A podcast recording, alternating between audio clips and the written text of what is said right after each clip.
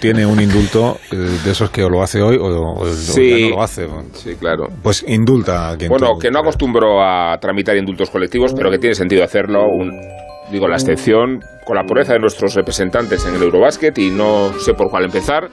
¿Acaso por Escariolo, que no es español, ni falta que le hace? ¿O por Lorenzo Brown, el base americano al que fichamos en junio y sin cuyo talento y sentido de juego no hubiéramos prosperado?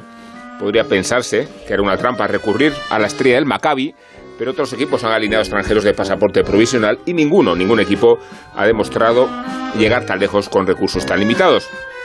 Quiero decir que el oro de Berlín reviste más mérito de todos los títulos alcanzados antes porque ni éramos favoritos ni podíamos serlo con las limitaciones de la plantilla. Hasta los más ilustrados ignorábamos, fíjate que me he incluido entre los más ilustrados, las cualidades de varios de nuestros entorchados. Y nos equivocamos, claro.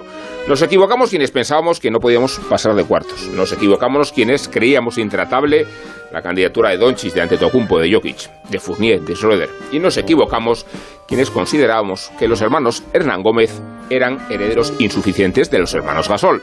¡Qué error el nuestro! Feliz. ¿Y qué prueba de madurez han dado Willy y Juancho? El primero llevándonos hasta la final sobre sus espaldas, y no es una metáfora, y el segundo ganándola con siete triples, por mucho que tenga poco sentido exagerar las individualidades de una selección que se define por el trabajo del equipo, por la raza de Rudy y por la clarividencia de Escariolo, que es el alsina de la selección, que bien podría llamarse Carlos, más de uno.